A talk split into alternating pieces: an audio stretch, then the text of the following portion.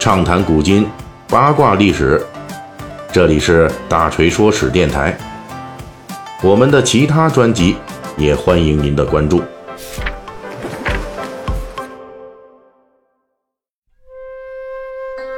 呃，咱们《三国演义》最近啊，讲这个曹操讲了好几节了啊。那么上一次呢，我们就说呀，他在兖州就遭遇到了他的军阀职业生涯的最重要的一次挑战。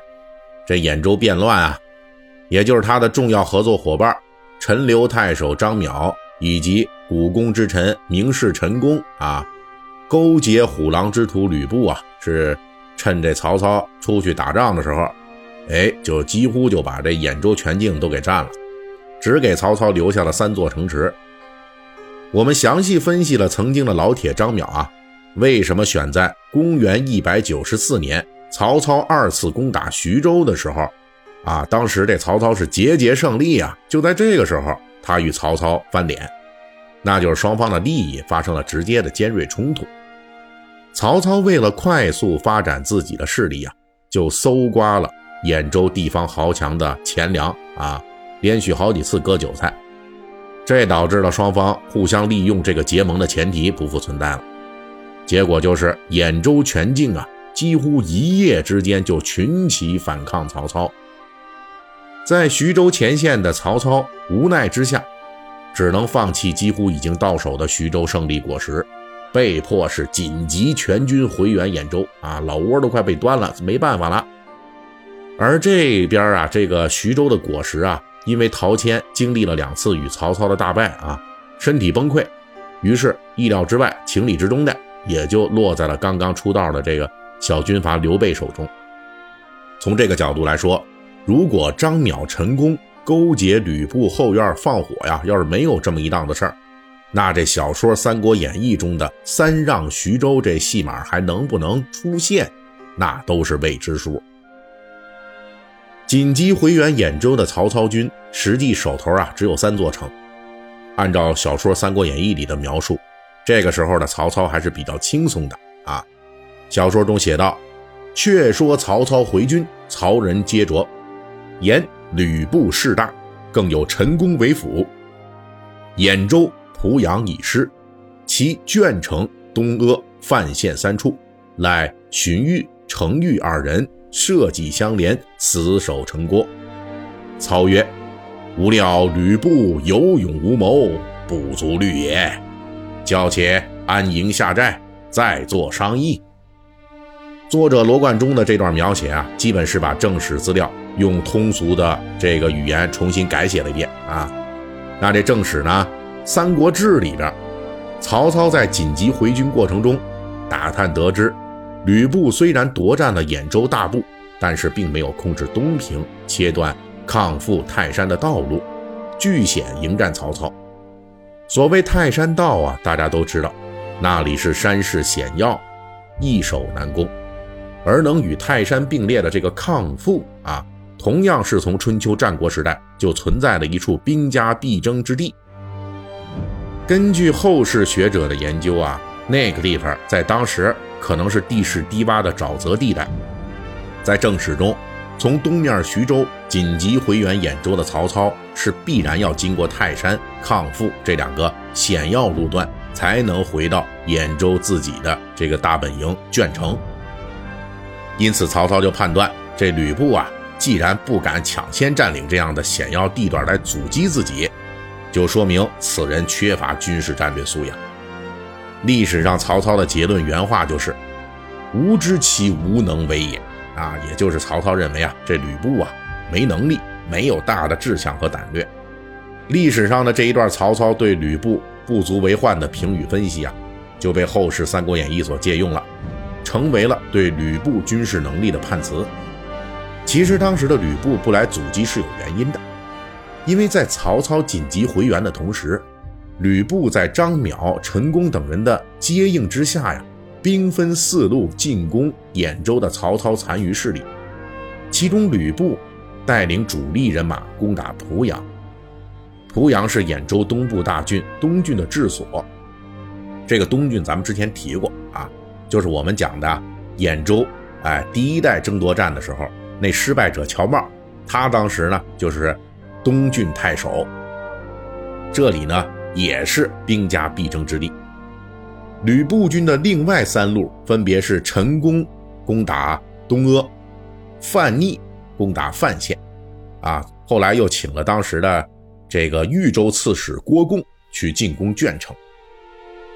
这四路进攻啊，结果只有吕布进攻濮阳得手了，其余三路攻击，在曹操派遣的留守谋臣荀彧、程昱以及大将夏侯惇等人的坚守之下呀，都没有取胜。因此，吕布呢是在受挫的情况下顿兵于濮阳，相当于与曹操的兖州残部处于对峙状态啊，这才没有继续进攻。那这一场兖州大战的前哨战。在小说《三国演义》中，只有一句话带过，就是刚才锤哥引用的那段话中的一句啊，呃，荀彧、程昱二人设计相连，死守城郭，就这么一句。读小说的人啊，可能随后就被曹操、吕布的决战濮阳所吸引了，也不会对这一场前哨战有多大关注。实际上呢，这一场前哨战也是非常凶险。那东阿、范县这两处的县令啊。虽然是曹操系的人马，但是现在这兖州全域都动乱，这俩人的立场呢，多少是有点含糊了。是程昱自己啊，亲自急速前往两地，利用自己是这个兖州名士的强大影响力，就劝说两位县令，你们一定要坚守城池，这才稳住了阵脚。至于鄄城这边呢，那更危险，当时可以说是内忧外患。这鄄城城内一样有兖州本土豪强的县人来发动叛乱，是荀彧提前洞察了吕布、张邈等人的军事行动，紧急调夏侯惇带兵回城镇压，这才稳定住了局势。可是，一波未平，一波又起。吕布、张邈等人邀请的外援豫州刺史郭贡，率领数万人马，此时已经扑到鄄城城外了。鄄城是当时曹操在兖州的大本营啊，断然不可丢失。但是此时主力都被曹操拉去了徐州，城外数万大军包围啊，可以说是危险之极。在这样的情况下，荀彧又发挥自己是豫州名士、颍川大族的优势啊，孤身前往郭共军营，就成功说服了郭共保持中立，放弃了攻城。这一出单骑退雄兵啊，可以说是非常凶险的。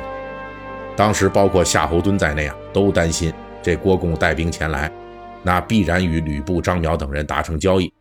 荀彧孤身一人前往劝说呀，凶多吉少。但是荀彧此时表现出了一个顶级谋士对于当前局势和对方心理的精确把握。他认为，郭贡虽然提兵前来。但是吕布跟郭贡呢没有过交集，主要应该是张邈发挥了自己的名士资源，说动郭贡带来了豫州兵。可是作为颍川名士，荀彧很了解张邈跟郭贡的交情啊，也那么回事儿。而且张邈这次勾结吕布，仓促发动叛乱，计划非常突然。郭贡虽然应约前来，但是他对张邈、吕布等人到底有多少信任？这个郭贡心里边是没有底的。这时候呢，如果荀彧等人不主动前往示好，争取郭贡中立，就直接在城下开战，等于把正在犹豫的郭贡强行就推给了吕布阵营啊。因此呢，孤身犯险，荀彧认为是值得一试。随后，荀彧孤身一人是前往郭贡军营，摆清了双方的形势利害关系，啊，并争取郭贡保持中立。果然啊。这个荀彧他没猜错，这郭贡虽然带兵前来，但是对张邈、吕布啊能否结盟这个事儿确实没有太大把握啊。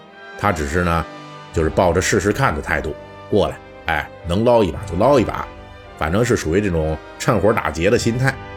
而且当时攻城还是很困难的。当郭贡看到荀彧泰然前来，毫无畏惧，啊，于是就判定啊。这城内此时肯定已经做好了充分的军事准备，要不然荀彧怎么能这么有把握呢？在这种情况下，我要是攻打鄄城啊，那胜负恐怕不好说。